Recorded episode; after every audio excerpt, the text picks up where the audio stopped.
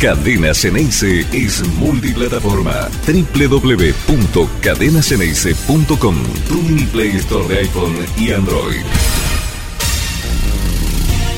¿Cómo anda? Muy buen día para todos. Comenzamos el programa de día miércoles. Aquí en la Argentina es eh, feriado porque se está realizando en este momento el censo nacional.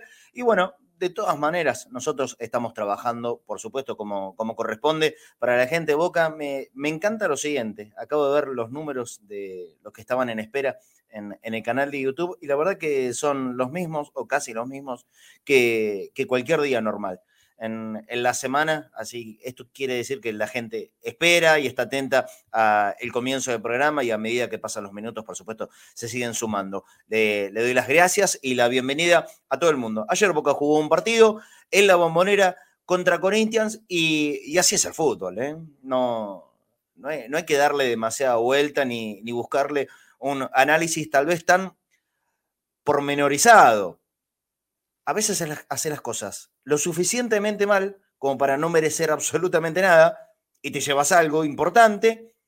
Y otras veces ocurre que haces todo lo necesario, o casi todo lo necesario, menos la parte más fundamental de este deporte, que es meter el gol. Pero en respecto de la palabra mérito, que tanto se ha nombrado en los últimos días, Boca llenó todos los casilleros, pero no hizo lo más importante que es el gol, o por lo menos ese segundo gol para darle la diferencia que claramente se justificaba en el desarrollo del partido, pero no lo pudo hacer, creó, me parece que la cantidad suficiente de situaciones como para largamente justificarlo que llegue, sobre todo en esas dos claritas que quedaron en la posibilidad de definición del Toto Salvio, una con el pie y otra con la cabeza, una promediando el segundo tiempo, un poquito antes, mejor dicho, creo que fue cerca de los 10 o 12 minutos de la segunda etapa y otra sobre el final, ya en tiempo de edición, cortito, cortito tiempo de edición.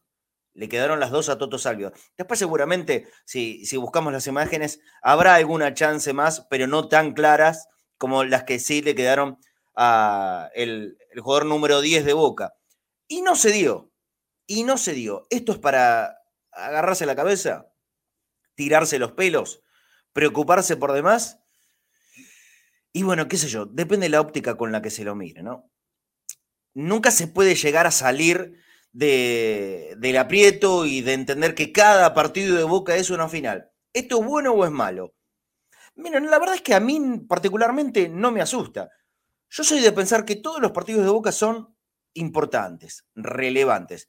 Lógicamente, que hay algunos que, determinan cosas eh, mucho más fundamentales que otros, y eso está claro. No vamos a negar la importancia del partido del domingo contra Tigre. Es claramente la final. Si Boca gana, se consagra campeón y se quedará con una estrella más. Y el del próximo jueves, contra el Cali, no es una final en sí misma, pero sí. ¿Por qué? Porque seguramente va a tener la obligación de ganar. Dependerá del resultado de mañana, ¿no? Mañana juegan Deportivo Cali y Olgo es ready por uh, un, uh, un encuentro que tiene, tiene reales chances de definir parte de la suerte de Boca. Pero la verdad es una. Boca el siguiente jueves, el próximo, en la bombonera, a Cali le va a tener que ganar. ¿Para qué? Para despejar cualquier tipo de, de sorpresas, de disgustos. Al Cali hay que ganarle. Y seguramente va a tener la obligación, porque la lógica indica, deporte que entiende muy poco de lógica, y esto se ha visto a, las claras en las últimas horas, que el equipo colombiano mañana le va a ganar al West Ready. Eso marca la lógica. ¿Es lo que va a pasar? No, nadie lo sabe. Ni siquiera los astrólogos tan de moda que hay hoy por hoy. Y que todos parece que van a, jugar, a acertar a resultados deportivos. Yo les recomendaría a la gente que, relaje un poquito con eso y, que busquen un trabajo digno. Em, pero estoy de, y de acuerdo al desarrollo y al resultado del partido. Voy otra vez. ¿Es para preocuparlo a Boca? Miren, yo la verdad que anoche no me fui con malas sensaciones. En absoluto. No les digo que me fui contento, porque la verdad es que no me fui contento. Nadie de la bombonera se fue contento. Pero seguro, seguro que respecto de lo que fue eh, la reacción de la mayor parte de la bombonera, eh, yo estaba distinto. Yo estaba tranquilo. Yo por cómo vi jugar a Boca, la reacción desde la personalidad fundamentalmente, y después también apoyado en el juego, ¿eh? porque esto no es una cuestión solamente de actitud. Esto debiera ser apoyado en el juego. Y yo creo que Boca, desde los 30 minutos de primer tiempo y hasta final de partido, y algo mostró. Mostró cosas positivas. No era fácil entrarle al Corinthians. ¿eh? Corinthians vino solamente a tratar de eh, agrupar gente por detrás de la línea de la pelota. Lo hizo bien. Muchas veces eh, propuso un juego absolutamente riguroso con, con faltas. Son jugadores potentes. Físicamente hacen la diferencia respecto de varios jugadores de Boca. Creo que donde más se notó es eh, en el duelo mano a mano cada vez que intentó hacerlo el Changuito Ceballos. Pero a pesar de todo eso, ¿por qué se sobrepuso? se levantó un momento difícil, le cayó un gol en contra y, y ahí era la gran pregunta que teníamos todos. ¿Cómo va a ser ahora? ¿Cómo Boca reaccionará hasta a, este momento? La última vez que Boca había empezado perdiendo un partido fue justamente contra este mismo rival en Brasil y le costó demasiado. intentó un atisbo de reacción en el segundo tiempo, pero ya todos sabemos cuál fue el resultado final. Boca lo terminó perdiendo 2 a 0. Ayer no. Ayer lo empató e hizo todo lo necesario para poder ganarlo. No le salió, no lo pudo hacer. ¿Con eso determina que tiene que ser un punto de preocupación? Para mí no.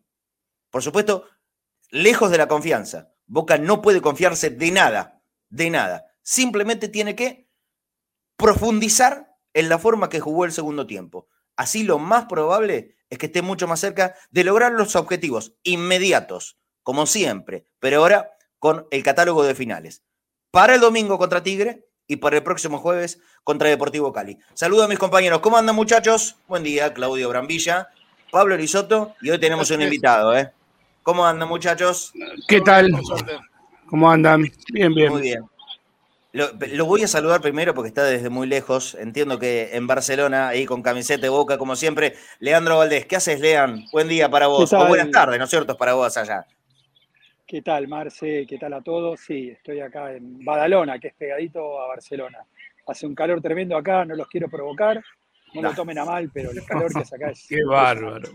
No, no, no. acá está fresquito el asunto. 15 grados en este momento. Puede ser peor, ¿eh? puede ser peor. 15 grados. Hoy salió el sol, así que no es tan grave. Pero la verdad que el, clima está, está fresquito. Ahora voy a preguntarte, Leandro, y quiero, quiero sumarte a la charla. Pero primero con, con Pablo y con Claudio. Ambos, ambos vieron el partido, creo que Claudio fuiste, fuiste a la cancha también. Sí, sí. Vos, eh, Pablo, no, no, estabas en el estadio, pero sí lo viste. Después eh, sé que estuviste en, la, televisión analizando.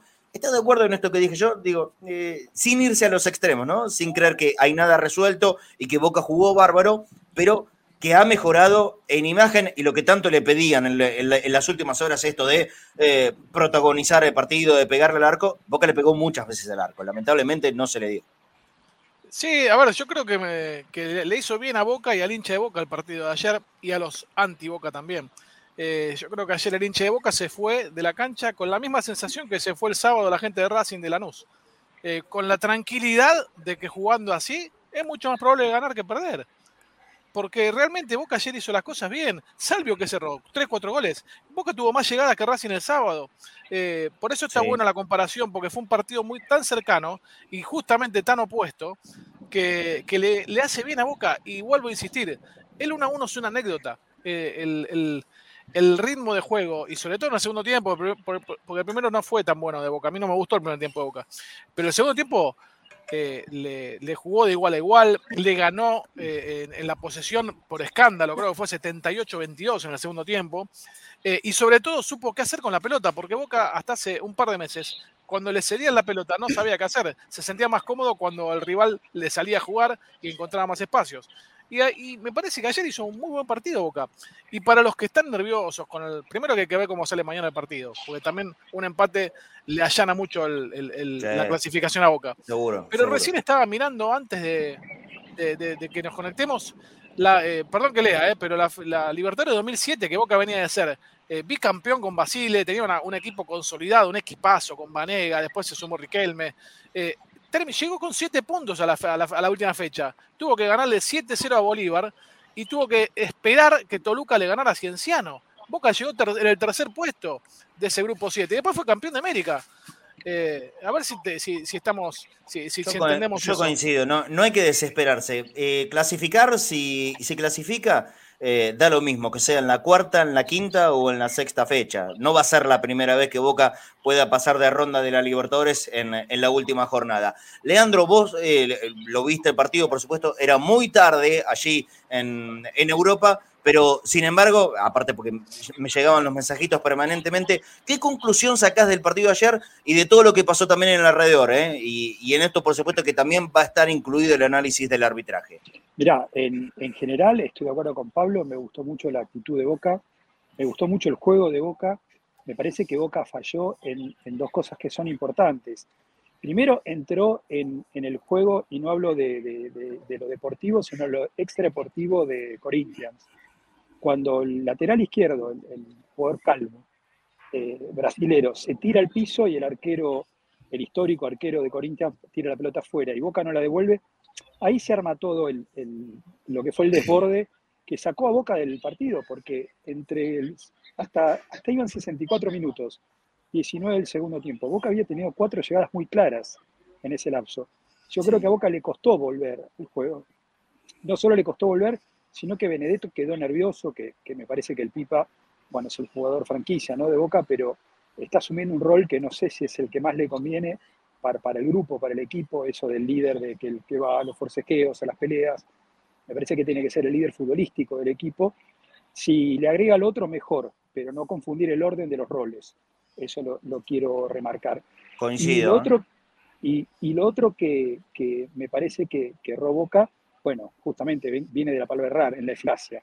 Pero por todo lo demás fue muy paciente, eh, no le patearon al arco y le hicieron un gol. Eh, eh, tal es así que no le patearon al arco que Rossi ni siquiera se dio cuenta que le, le, tiraron al arco porque tardó en reaccionar. Fue casi un pif del, volante central rival. Y, a partir de ahí, entre que hubiese estado Rossi en el arco o no, era exactamente lo mismo. Boca podía haber jugado con, un líbero en el arco, como se hace en el futsal, y era lo mismo. Y bueno, Boca lo buscó por todos lados. Salió decisivo en Bolivia, ayer tuvo la misma noche que tuvo el Pipa con Tigre en la última final jugado contra el Matador de Victoria en el 2019. Son días, eh, me voy muy conforme, me voy tranquilo, no por resultado, para nada. Y lo que dice Pablo es verdad, en el 2007 Boca le tenía que ganar 5 a 0 al Bolívar para clasificar, aún eh, sin depender del otro resultado, tenía que hacerle 5 goles, le tenía haciendo 7 a, los bolivianos en la cancha de Vélez. Eh, hay que pasar. Primero, segundo, es exactamente lo mismo, porque después les tenés que ganar a todos. Y, está claro que Boca es fuerte, tanto de local como de visitante, así que hoy el panorama es mucho mejor que hace 15 días. Yo me quedo con eso.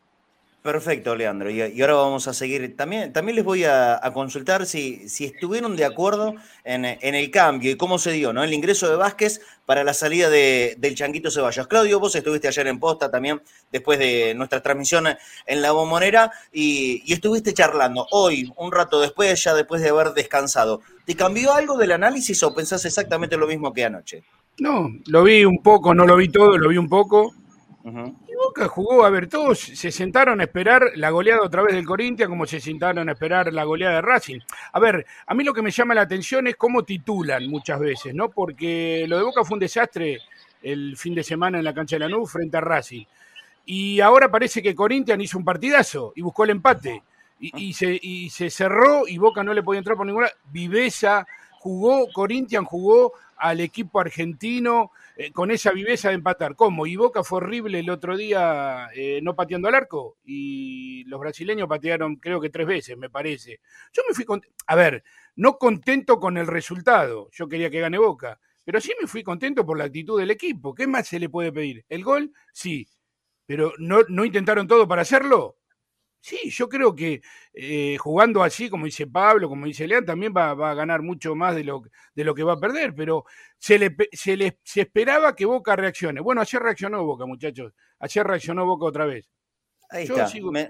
Me, parece que es, que es, una buena definición, Pablo. Eh, Boca tuvo una reacción. Muchos tal vez esperaban no solamente el, tema de, del resultado, sino de ver un Boca diferente a lo que había sido contra Racing, ¿no? Y Boca reaccionó. Yo, ¿sabés que eso es lo que mm, más destaco del partido de anoche? ¿Por qué? Porque podía pasar algo y, que no hubiese sido de extrañar, no hubiese sido la primera vez. Después del gol de Corinthians, que no había hecho absolutamente nada, no se había siquiera acercado al área de Rossi, vos empezás en un partido, ya cuesta arriba, y que en los siguientes 15 minutos después del primer gol de partido te confundís, porque a Boca no le salía y empezó a dividir mucho la pelota y en esas divididas ganaban generalmente los brasileños.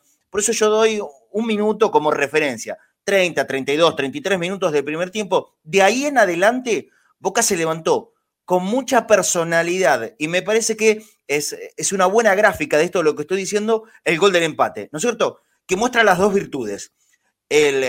la tremenda técnica de un goleador infernal como es Benedetto, pero basado en el coraje y la personalidad de un tipo que va a pelear arriba la pelota en el área rival como Zambrano. Entonces, el gol me parece que es una buena descripción de lo que fue Boca ayer.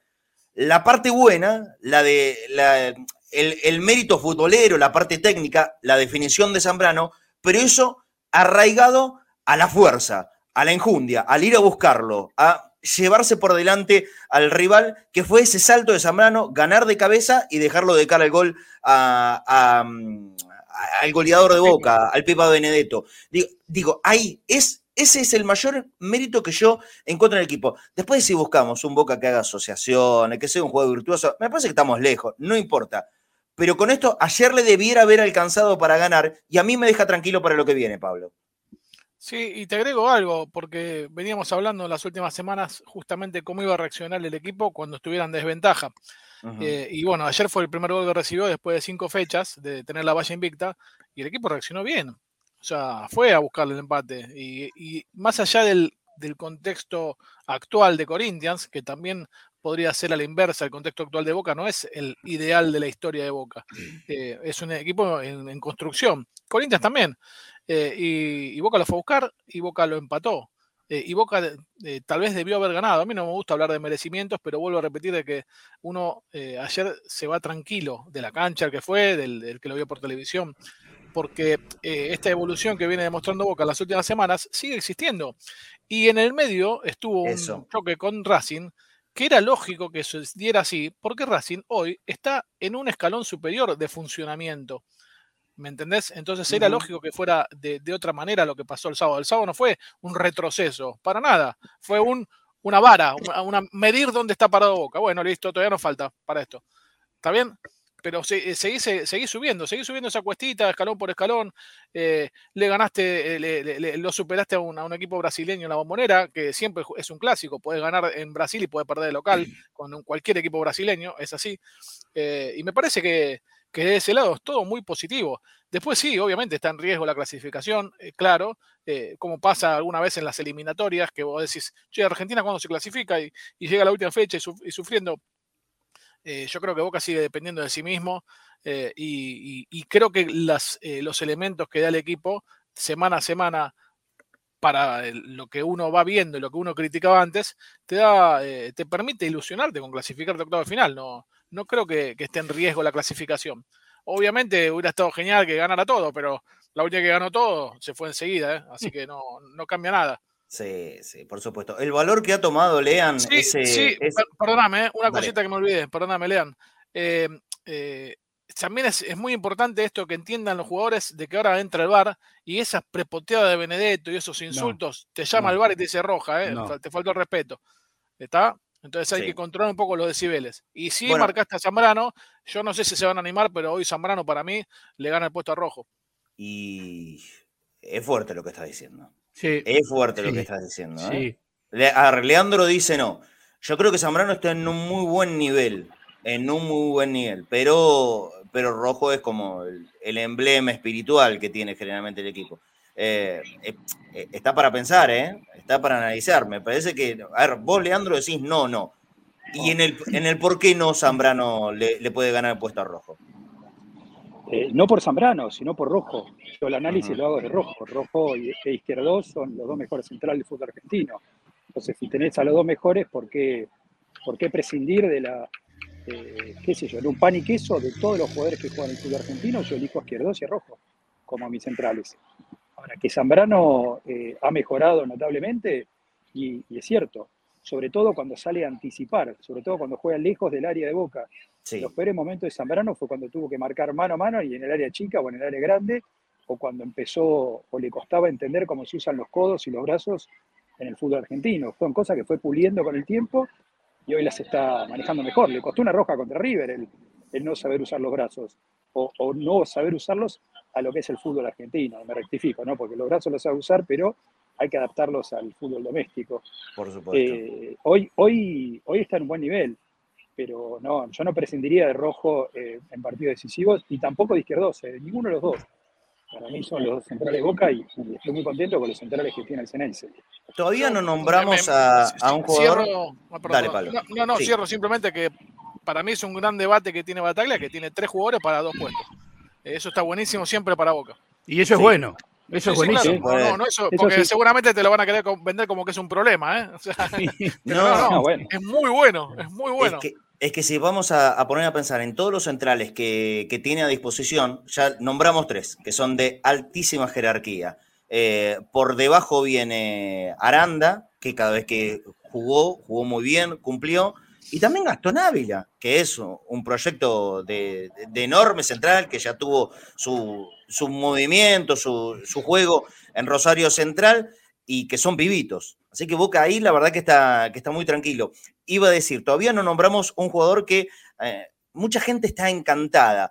Yo ves, el fútbol es mirada, ¿eh? y cada, cada uno tiene la suya, cada uno tiene su opinión. A mí me gustó el partido de Varela, a mí me parece que fue muy importante. Pero ¿saben qué es lo que más destaco de Varela? Y acá voy a sumar porque me acaba de mandar mensajito. El, flaco Fornés también aportando su, análisis.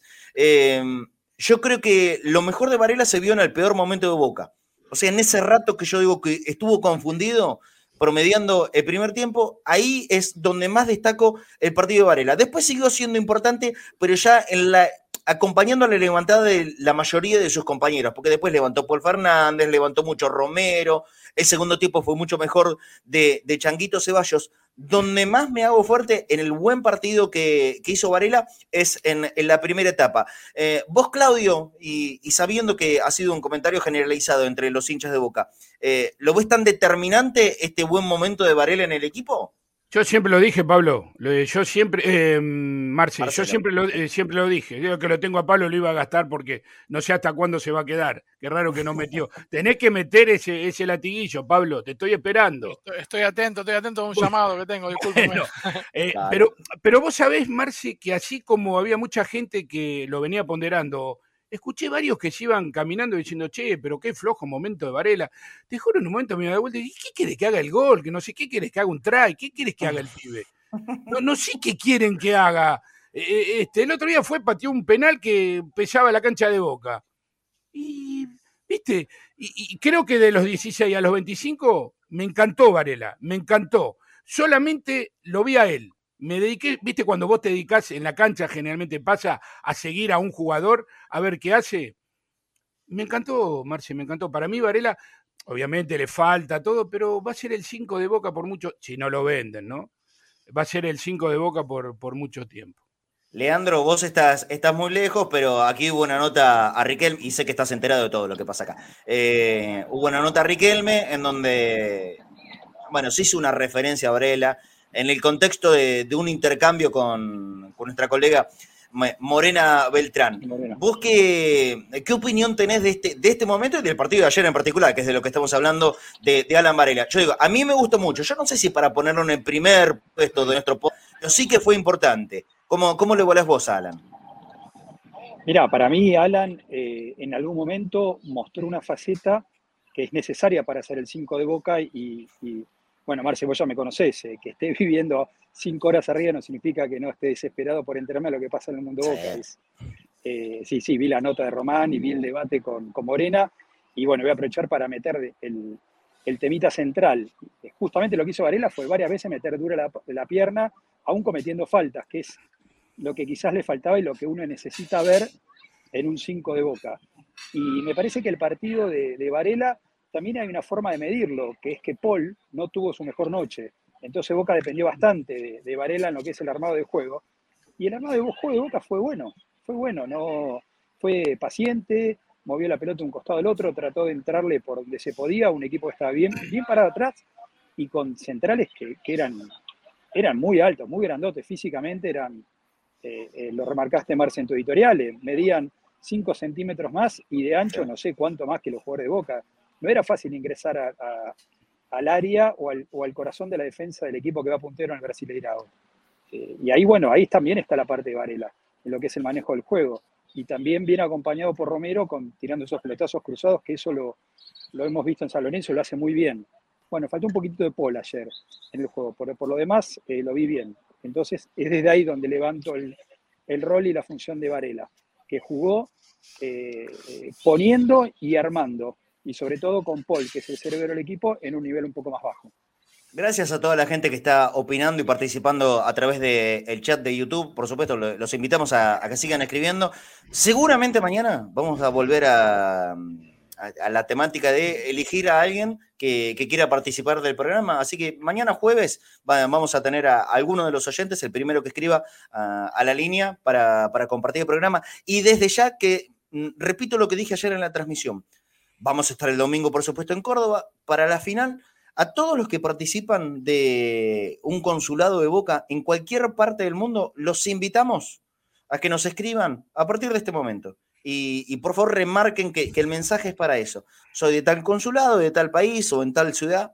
Eh, y, y, nosotros este próximo domingo los vamos a invitar a que, puedan salir, aunque sea un ratitito, dos, tres minutos al aire, nos cuenten de dónde están, nos muestren con, el resto de los hinchas de Boca, con el cual van a esperar y compartir el partido de la final contra Tigre. Así que 11 26 81 89 80, la línea de oyentes, los invitamos a que si sos parte de un consulado, en cualquier lugar del mundo. Sabemos que hay mucha gente, pero muchísima, que nos mira en, el lugar más, eh, más alejado que, se pueda de la Argentina, igualmente a través de Internet, por supuesto. Están con nosotros 11 26 81 89 80. ¿Querés participar, aunque sea para mostrar? Mira, nosotros estamos acá, estamos en Panamá, como por ejemplo José Salvatierra, que ya es uno más, de, de, de Cadena Ceneice. Y vamos a mañana partido te mostramos la cantidad de bosteros que somos, que nos reunimos para ver la final contra Tigre. En la previa vamos a hacer eso. Así que 11 26 81 89 80, si sos parte de un consulado de Boca en cualquier lugar del mundo, mandanos un, mensaje que te vamos a hacer llegar el link para participar de, la transmisión de este domingo en, la provincia de Córdoba. Ahí vamos a ir con la venta, por supuesto, ¿eh? que, tenemos, eh, por, suerte, cada vez más amigos y necesitamos que, se sigan sumando a los auspicios de, de Cadena Ceneice. Voy a la pregunta que dejé flotando, Pablo Lisoto. ¿Te pareció correcto? ¿Te pareció acertado finalmente esa modificación el ingreso de Vázquez para un Boca que intentaba y que buscaba mucho por centros, pero que la salida sea Ceballos. ¿Crees que fue lo mejor para el equipo, Pablo? Es que para mí fue contraproducente, porque incluso Vázquez de repente aparecía tirado como si fuera un 7 o un 11 y decías, pero si tenés dos tipos de 9, dos, dos iguales de área, de medio área, ¿quién manda el centro de esos dos? ¿Me entendés? Era raro, era raro. La verdad que fue, hasta les costó entrar en sintonía porque se pisaban uno a otro. Eh, y por eso Pipa también, durante, antes del ingreso de Vázquez todavía, eh, se tenía que tirar más atrás. O sea, la habilitación a Salvio es cuando el Pipa se tira a una posición de enganche. Eh, me refiero a el cambio, si era por Ceballos, o sea, si, perdón, si entraba Vázquez, era por un defensor, porque Corinthians ya no atacaba. Pero bueno, era un riesgo también, porque si perdías, te complicabas todavía más. Obvio. Me parece que Ceballos no tendría que haber salido de ninguna manera. Esto tiene buena cuota de azar. Yo creo que Leandro, el mejor, el, mejor momento de Ceballos había sido la segunda etapa, desde el principio. El primero le costó mucho, el segundo pareció acomodarse mejor, tal vez no, no yendo a buscar y a provocar tanto el mano a mano, que eso es lo que más le costaba por aquello del rigor físico. Eh, el ingreso de Vázquez tal vez está bien, pero vos cómo lo evaluás la decisión de Bataglia? ¿Que terminó siendo correcto o contraproducente, como dice Pablo? Mirá, la particularidad que a Ceballos lo marcaba un lateral derecho que era zurdo. Y él también juega pierna cambiada del lado izquierdo. O sea, era, hasta para eh, eh, los que nos gusta la táctica y la estrategia, era muy interesante para ver dos jugadores a pierna cambiada jugando por un lateral. Y, es cierto que en el segundo tiempo fueron bastante más las que ganó que las que perdió. Eh, a ver, era un partido de trámite caliente, había que ganarlo. Quizás Bataglia apeló a la, eh, a lo que sería los que tienen más partidos encima, más kilómetros recorridos, Y a veces es más fácil sacar al pibe que sacar a, jugadores más consagrados. Porque uno dice, si salía un defensor, ¿quién salía? Supongamos que el, cambio natural por un tema de desgaste, de cansancio, era Fabra. Yo no sé si Ceballos hubiese hecho la vuelta para volver y además estaba Romero de ese lado. Ah. Entonces, si, si nos contraatacaban por el lado derecho del, costado brasilero, nuestro eh, flanco izquierdo, yo no sé qué hubiese pasado de ese lado había que tomar un cierto resguardo. Y como decís vos, no era fácil encontrar a alguien para sacar, ¿eh? eh exactamente. yo no sé si era el ideal. Yo quizás creo que el, jugador a salir y, Pero solo por el partido de ayer, para mí era Paul que yo lo vi desconocido. Pero también vos decís, tenés que ganar el partido y sacás al cerebro del equipo, también suena raro. O sea que no. Eh, me pareció lo más simple lo que hizo Bataglia, apelar, apelar al jugador con, con mayor juventud, que podía llegar a sentir más el partido en los minutos finales y, era el más fácil de sacar, ¿no? Vos agarrás los 11 que jugaban y, no pensés en el momento del partido, pensá en los apellidos. El jugador a sacar era, el Changuito, lamentablemente.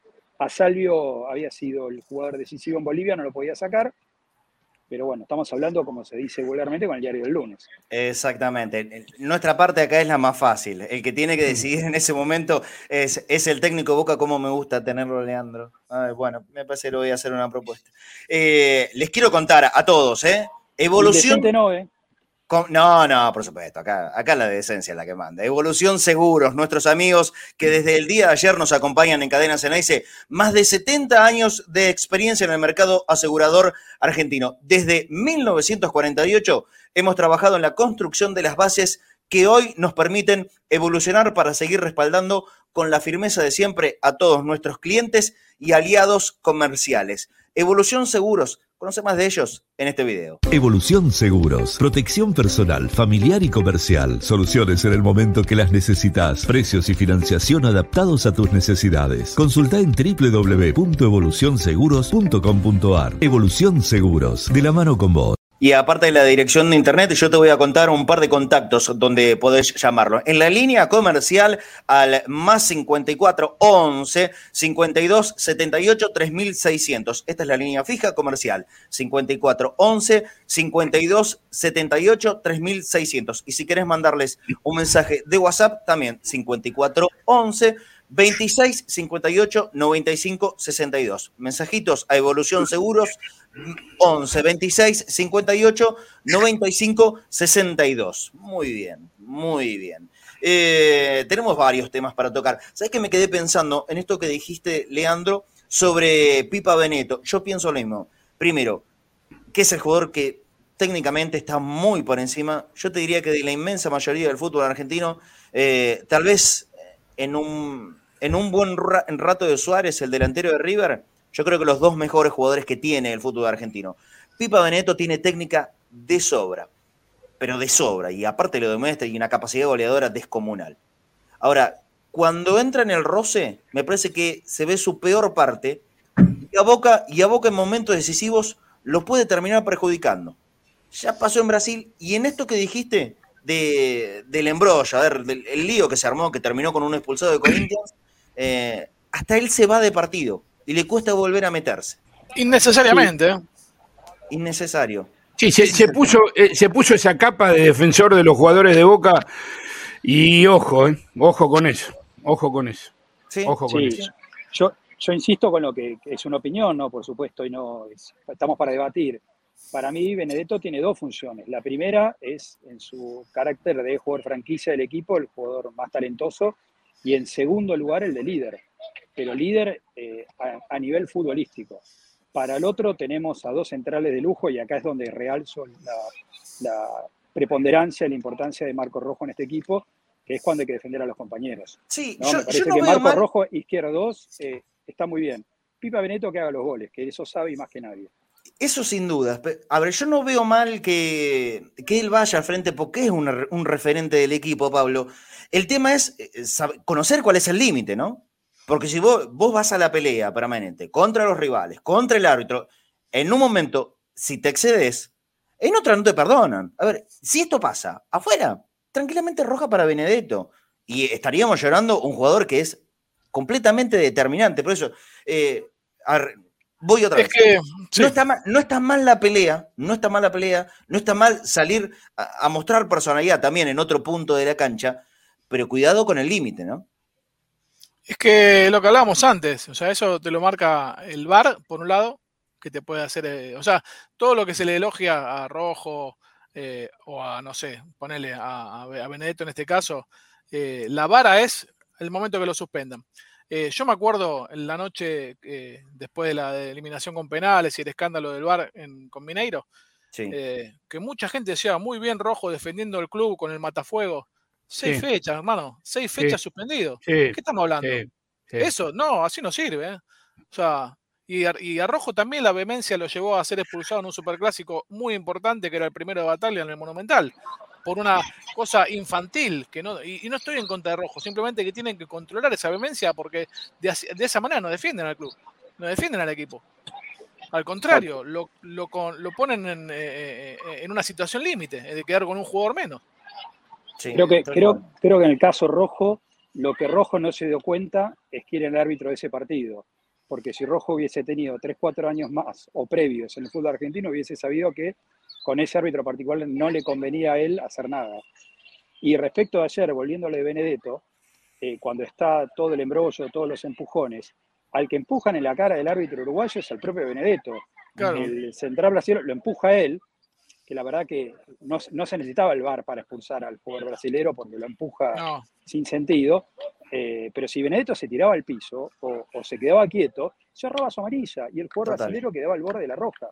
Totalmente. Y Romero, y Romero, claro. Sí, perdón, perdón, Pablo, sí. No, no, te perdón que te interrumpí. No, eso decía que ese segundito en el cual Benedetto se fue, eh, si él se quedaba quieto, como lo hizo Paul, que se tiró al piso, bueno, ellos se quedaban con 10 y Boca con 11. ¿Cómo terminó el momento? Con un amonestado cada equipo y un segundo embrollo un minuto después. ¿Y, Romero qué, Pablo? No, no, pero Romero también lo tuvieron que controlar porque se le quería ir al humo y estaba al límite de ser expulsado. Porque ahí el, equipo de, que, acaba de recibir una, una roja se quiere llevar otro de, rival. ¿Me entendés? O sea, y, tenía todos los números Romero, ¿eh? O sea, los tranquilizó Rossi, no sé qué más lo agarró y lo corrió. Y decís, flaco, pará. O sea, no, no, no ayudás así al equipo.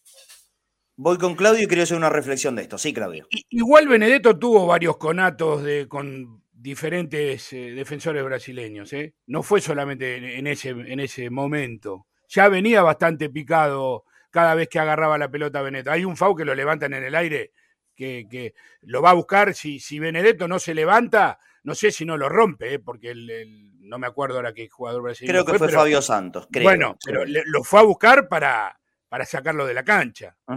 Sí, sí, sí, sí, sí. Bueno, y, aquí voy a apuntar lo siguiente. Muchos, en, los cuales me incluyo, en años anteriores hemos pedido, eh, queremos, queremos un, equipo con jugadores que reaccionen, que no estén tibios, que no se dejen matar a patadas, como por ejemplo pasó con River 2014, 2015, hasta 2018. Que no se dejen matar a patadas, que, sea un equipo eh, que reaccione, que, muestre que, que también está en la cancha. El tema es, repito, el límite. Saber, saber, hasta, dónde, hasta dónde se puede ir. Eh, ayer, ayer la zafó.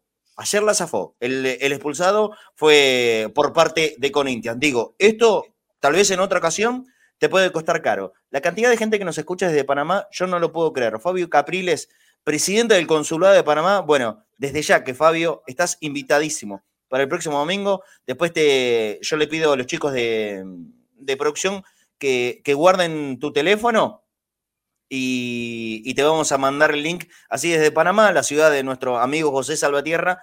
Eh, ustedes pueden salir, aunque sea dos o tres minutitos al aire y, nos muestren en, en, dónde van a juntarse para ver el partido de Boca, la final contra Tigre. Es, somos re locales en Panamá. Mira vos quién, quién hubiese dicho em, que esto es así, pero bueno, la, posibilidad de el crecimiento de cadenas en y, y de internet eh, y demás, por supuesto. ¿Vos, Leandro, cómo, cómo, vas a ver el partido el domingo allí en España? Eh, yo creo que este domingo voy a ir directamente al consulado a verlo. Lo que pasa es que Boca viene jugando. Eh, te comprometo, ¿eh? Te comprometo. Sí, sí, sí, vos, sí, sí, sí, tengo palabra. es lo poco que me queda la palabra. No, la idea es ir. Lo que pasa es que Boca viene jugando todos los días eh, para los que estamos en España, a las dos y media, tres de la mañana, y al otro día yo tengo que llevar a los chicos al cole, es complicado. Y además yo no vivo en Barcelona, yo estoy en las afueras, y por ahora sin auto. De a poquito, de a poquito nos vamos eh, adaptando cada vez un poquitito más, así que, eh, pero este fin de semana sí quiero ir. Eh, el consulado está muy bien organizado, tiene una, una comisión directiva, están repartidos los cargos, tiene su equipo de fútbol. La verdad que cómo funcionan los consulados es para sacarse el sombrero, consulados, peñas, como, como quieran llamarlos, es para sacarles el sombrero y es también para vincularte con lo tuyo, porque Boca es parte, parte de todos nosotros. Pero claro. Eh, y, en, algunos casos en demasía, y, es parte que nos representa.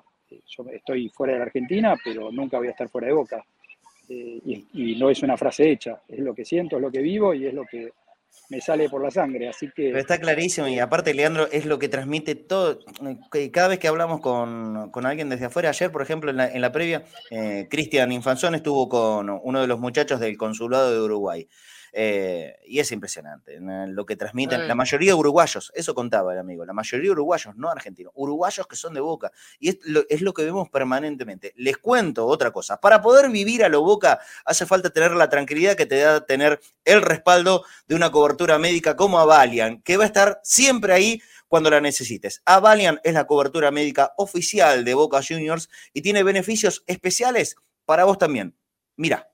En Avalian te cuidamos para lo que viene y para que hoy puedas dejar todo en la cancha, porque sabemos que si te sentís cuidado, vas a jugar más con el corazón que con la cabeza. Hoy somos la cobertura médica oficial de Boca Juniors, pero desde siempre somos la cobertura médica para el que vive a lo Boca más de Avalian ingresando en avalian.com y si no, aquí aprovecha este momento, el código QR, pones tu celular ahí y vas a saber más sobre una cobertura médica confiable como es la de Avalian, por supuesto. Bueno, muy bien, volvemos, ya entramos en eh, el, tramito final del programa.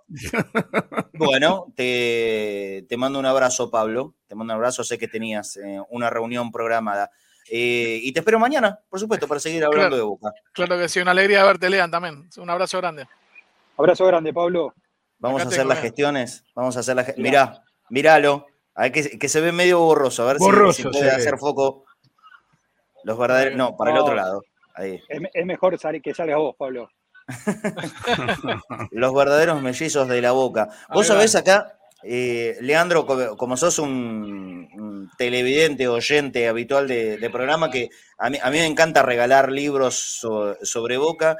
Eh, no voy a regalar mi libro, chau Pablo, mi libro de, los verdaderos mellizos, pero le podés contar a la, gente dónde, dónde puede conseguir. ¿Se sigue pudiendo conseguir en cualquier librería? Mira, el libro lo comercializó siempre desde un primer momento la editorial, que era Corregidor.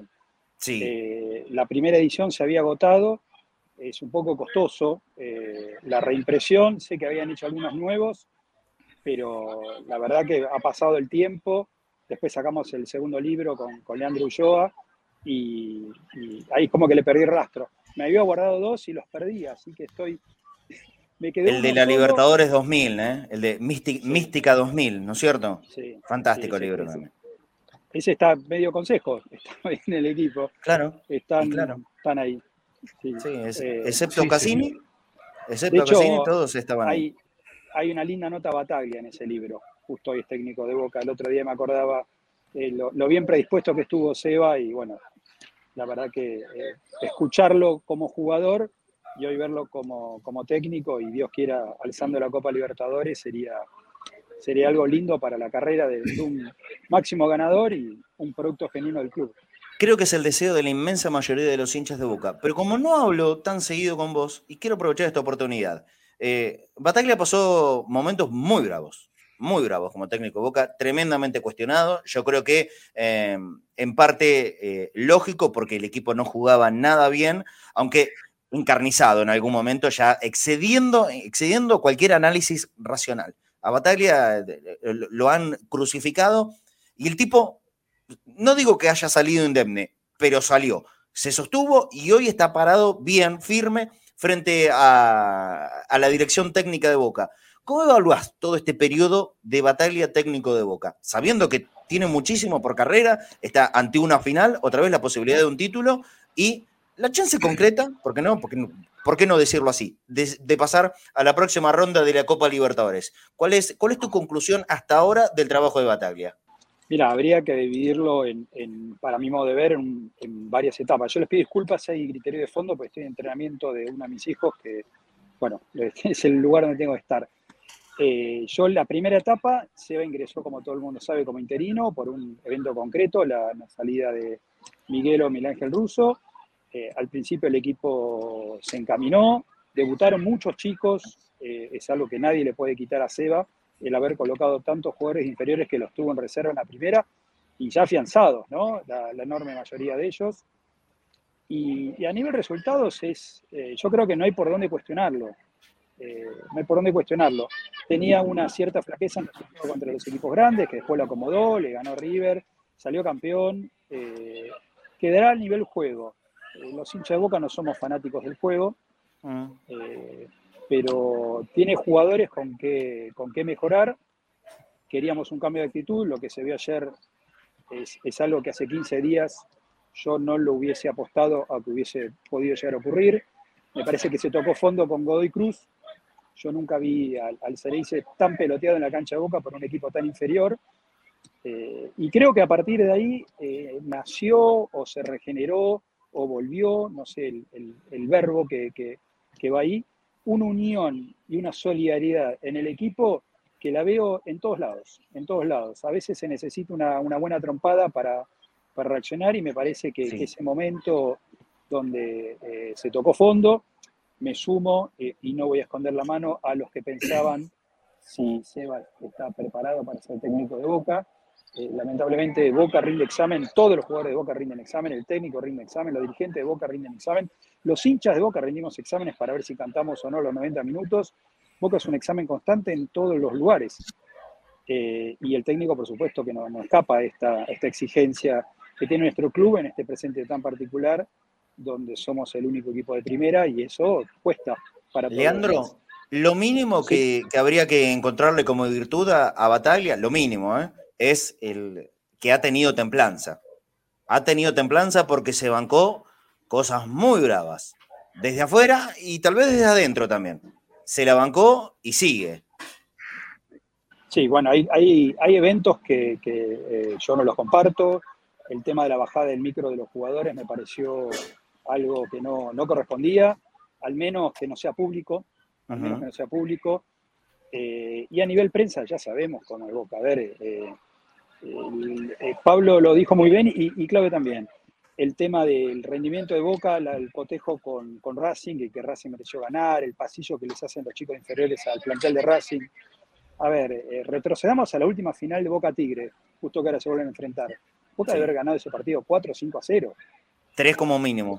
Yo siempre remarco, tres tiros en los palos. Benedetto tuvo mil ocasiones, las cerró todas. Sí. Cinco muy, muy claras, incluyendo postes. Eh, y nadie jamás habló del merecimiento. Nadie. jamás. Es más, todos, Boca perdió con Tigre, un equipo acaba de descender, bla, bla, bla, bla, bla, bla, bla, bla. Eh, el juego es ese. Hay responsabilidad histórica de Boca eh, por omisión ante estos hechos.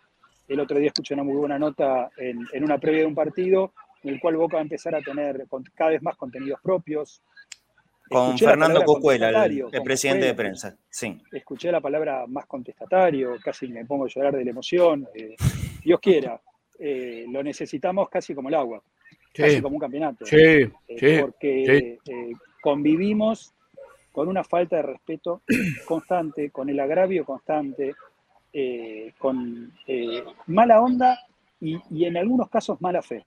Porque una cosa es que uno desee que, uno no, bueno, que otros deseen que pierda boca, que le vaya mal, lo que fuera.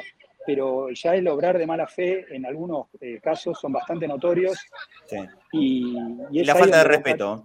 falta de respeto, Constante, ¿eh? Constante, constantemente, constantemente. Entonces, es ahí donde me parece que Boca debe eh, eh, tomar medidas, pero con inteligencia. Y cuando hablo de inteligencia, es bueno, vos opinás esto, perfecto. Ahora vamos a tomar las medidas cuando vos tengas que venir al club. Eh, como les pasó a ustedes en algún momento, que River no lo dejó pasar, eh, te debes acordar bien. El club puede tomar medidas. Con tal o cual periodista, eso no es discriminación, eso no es eh, violentar la libertad de, de prensa. Usted tiene una opinión que es muy agresiva para con nosotros. El club se reserva el derecho de admisión y permanencia. Eh, y tan simple como eso. La segunda vez, pensalo. O sea, vos podés decir que Boca jugó mal, que Racing mereció ganar, que lo que fuera. Eso es opinión, obviamente. eso es una opinión y son todas válidas. Pero ya ustedes son lo peor, nosotros somos los buenos. Eh, hay opiniones de, gente que, inclusive no es de River, sino que, por ejemplo, es hincha de San Lorenzo o alguno que es de Independiente. Yo expuse acá hace, hace unos pocos días, Leandro, eh, una nota que hubo, ya está, no lo voy a nombrar más, una nota que hubo donde, donde se le faltaba el respeto a la historia de Boca y a sus hinchas, diciendo que era mentira. Mentira la historia de Boca. ¿La historia de Boca es mentira? Miren, muchachos, eh, los, hechos fácticos no se discuten, ocurren, pasaron. no, hay, no hay manera de discutir eso. Por eso, eso ya es faltar el respeto a todos, a la institución y a los hinchas. En, en, la historia de Boca recordemos que el primer club que pisó el viejo continente inclusive antes que la selección argentina, fue Boca Juniors. Entonces, cuando hablemos de historia, tengamos en cuenta que el club histórico del fútbol argentino por excelencia siempre fue Boca Juniors. Entonces, de ese lado, cuando atacamos a Boca, estamos atacando al pulmón o al corazón del fútbol argentino. Totalmente. Entonces, si vos estás del otro lado de la vereda, fantástico por vos. Pero cada vez que atacás a Boca, tenés que tener en cuenta que estás tocando el corazón del fútbol argentino. Sin Boca, el fútbol argentino es un fútbol más. Por Boca este es más tema, importante este tema lo, vamos a profundizar, yo prometo, cuando, cuando salgamos de, la locura de las finales, lo vamos a profundizar. Vamos a hacer seguramente programa especial. Leandro, bueno, vas a estar invitado mucho más seguido, muchísimo más seguido. Eh, pero creo que el hincha de Boca le interesa mucho esto le interesa mucho este tema. También vamos a invitar a, otro amigo también para debatir sobre, lo, exige, sobre estas cuestiones. Lo exige, lo, exige, bueno, lo, exige, es verdad, es cierto. Quédate un par de minutitos más, Leandro, vamos a hacer lo más puntual posible, pero tenemos información con Fafi Pérez. Hola Fafi, bienvenido, nos va a contar qué es lo que se sabe del equipo y, por supuesto un tema que ha sido hoy en la mañana, como no había demasiado para hablar de Boca, que hizo algún movimiento con respecto de la venta de entradas. Eh, se, pospuso la, venta para el día de mañana. Lo tengo a Fafi y lo saludo. Fafi, ¿Cómo estás, Marce? Bien, buen, mediodía, para vos, para Claudio y para la persona que más sabe sobre los árbitros que dirigen a Boca. Es terrible lo que sabe Leandro de los datos. Viste que yo te digo, y Benedetto tiene 18 partidos en Libertadores, hizo 11 goles, tiene un promedio. Leandro se sabe todos los árbitros que dirigen a Boca, todos los números, es terrible. Te digo lo siguiente, no entré eh, demasiado en el tema de arbitraje de la noche de ayer porque sé que íbamos al programa hasta las 4 de la tarde, pero nadie, nadie quedó conforme con el arbitraje, mucho menos con la edición de 7 minutos, fue un papelón. ¿eh? Benedetto lo dijo clarito cuando terminó el partido, fue una vergüenza, es lo que sentimos todos, fue un una vergüenza absoluta. El arbitraje, pero fundamentalmente ese tiempo tan cortito que terminaron dando en, eh, en el postpartido. Contanos del equipo, Fafi. A ver, eh, el equipo que hoy tiene día libre, creo yo merecido. Mañana vuelven a los entrenamientos, se van a entrenar tanto mañana como el viernes por la mañana. El sábado también hay un entrenamiento, almuerzo todos juntos y aproximadamente a las 3 de la tarde van a estar saliendo en un vuelo charter hacia Córdoba para estar aproximadamente a las 5 de la mañana, 5 eh, de la mañana, mirá, no es, tan charter entonces, 5 de la tarde en Córdoba, donde lo vamos a recibir nosotros, obviamente. Muy bien, muy bien, perfecto. ¿Y, quedó, quedó algún jugador que haya tenido alguna molestia o terminaron todos bien en la noche de ayer? No, todos los jugadores a disposición. Yo te digo, para el partido del domingo, hoy miércoles, hay 12 nombres para salir en el 11 titular. Rossi, ¿Quién se mete? A ver, dale, te escucho. Sí. Rossi, Advíncula Izquierdos, Rojo Fabra. Clarito. Varela, Paul Fernández, Romero, Villa y Benedetto. Te di 10 nombres. La duda de Bataglia es si vuelve a incluir en el equipo titular a Juan Ramírez en la mitad de la cancha o si después del aprobable partido que hizo ayer el Toto Salvio apuesta nuevamente un 4-3-3 con Salvio por derecha y con Villa por izquierda. Yo sí tengo que elegir, Claudio, elijo otra vez a Salvio. ¿Vos qué harías? Totalmente, yo te iba, me ganaste mano, te iba a decir el Toto. No tengo nada especial contra Ramírez, ¿eh? que se entienda bien, pero yo lo pongo al Toto. ¿Vos, Leandro? déjeme disentir. Por un tema de dibujo táctico, prefiero que juegue Ramírez. Ahora, que juegue, ¿no? No que ingrese al campo de juego. Que juegue Ramírez. No que ese es el punto. Pero las últimas, versiones de las últimas versiones de Ramírez del inicio no fueron buenas. ¿eh? y sí fue muchísimo más importante cuando ingresó después. Sí, sí, sí, Hay un partido donde él es decisivo cuando ingresa al campo de juego. Por eso digo, que juegue Ramírez, no que ingrese al campo de juego. Sí, sí. Contra Defensa y Justicia, Leandro. Exactamente, exactamente. Es una opinión eh, eh, medianí la que estoy haciendo. Prefiero el dibujo táctico con Ramírez en cancha y deseo que Ramírez juegue verdaderamente. Perfecto, pero se, entiende perfecto. Bueno, Fafi, podemos contar bien específicamente el tema de las entradas, que eh, muchísimos hinchas de Boca están pendientes de esto. Eh, en algún momento, yo la verdad lo desconozco, pero en algún momento se anunció que iba a ser hoy la venta de entradas. No, no, así no, no, lo dispuso. Sí, ¿qué pasó? ¿Hubo una confusión. O sea, no se anunció nunca, no se anunció nunca. No, no, no. Lo que hubo una confusión fue que en la web de autoentrada, que es por donde se adquirieron las entradas para el partido del sábado contra Racing y por donde se van a adquirir mañana a partir de las 10 de la mañana para ambas parcialidades, se habilitó una página en la que te hacía entrar como una especie de, cola para, comprar la, entrada, una fila virtual, que es habitual cuando se compran entradas por ahí. Eh, por eso se, se tornó una confusión, como no se había dado una fecha estipulada de cuándo se iban a vender la gente empezó a ingresar desde hoy, se topó con esto y se pensó que, que se iban a vender hoy. La idea era esa, de la organización de ProEnter, que es la empresa que, maneja el evento y que organiza, pero se cayó el sistema. Eh, hicieron una prueba, que por eso estaba habilitada esa, solapa, esa web, eh, pero no dio abasto el sistema con la cantidad de hinchas que habían ingresado solamente a chumear o a ver si se vendían hoy. Entonces, por eso se dispuso que mañana a las 10 de la mañana comience la venta, lo repetimos, lo que dijimos ayer en la transmisión, no compren, no acepten entradas físicas, porque el ingreso al estadio Mario Alberto Kempes es con el DNI, al igual que fue en la Fortaleza y que fue en la cancha de Huracán, con los que le tocaron ir al partido de Argentinos contra Tigre. El ingreso es con el DNI, con la célula del DNI, que tiene el código QR. Y acá te voy a aportar la siguiente información porque me acaba de llegar un, mensajito. El Club Atlético Boca Juniors informa que los socios y las socias de todas las categorías, con la excepción de socios y socias adherentes, así como también los abonados y las abonadas, tendrán prioridad al momento de realizar la compra online a través de la identificación mediante el número de DNI.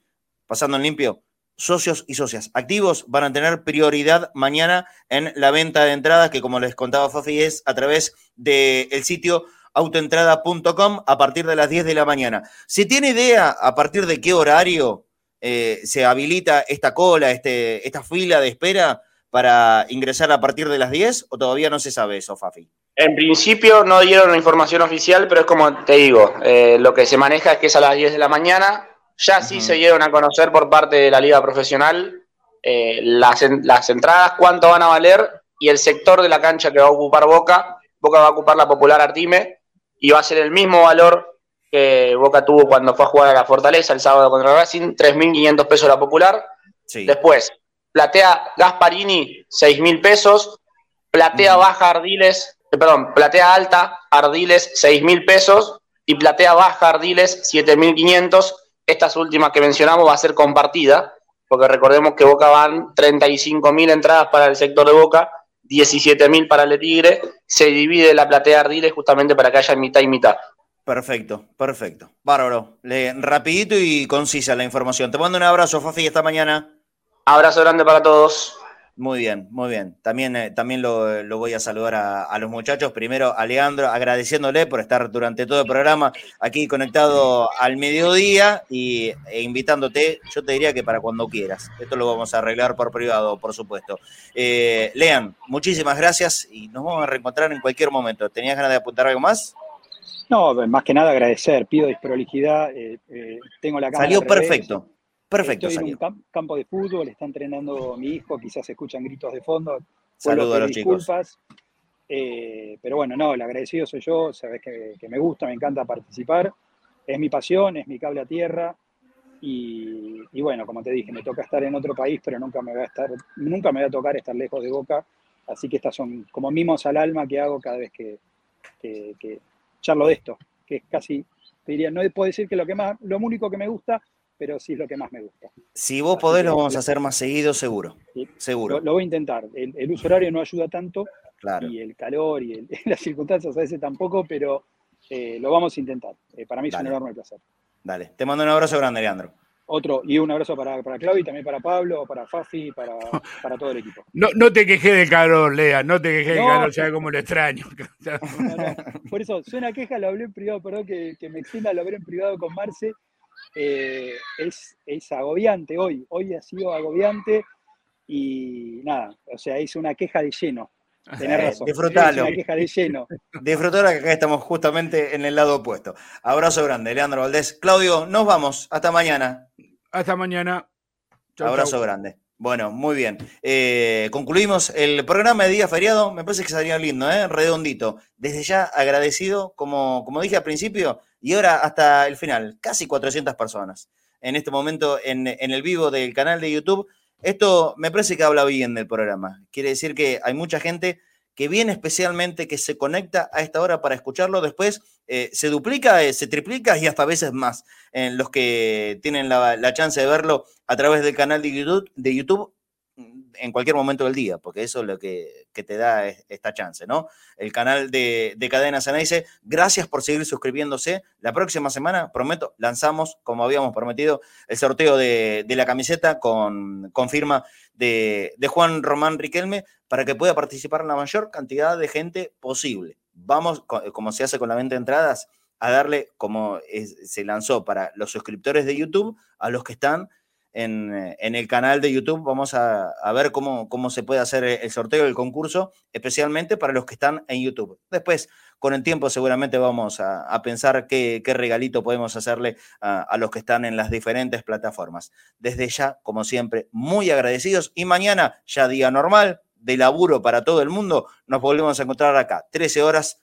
en vivo, en Cadena Ceneice, conectados al mediodía.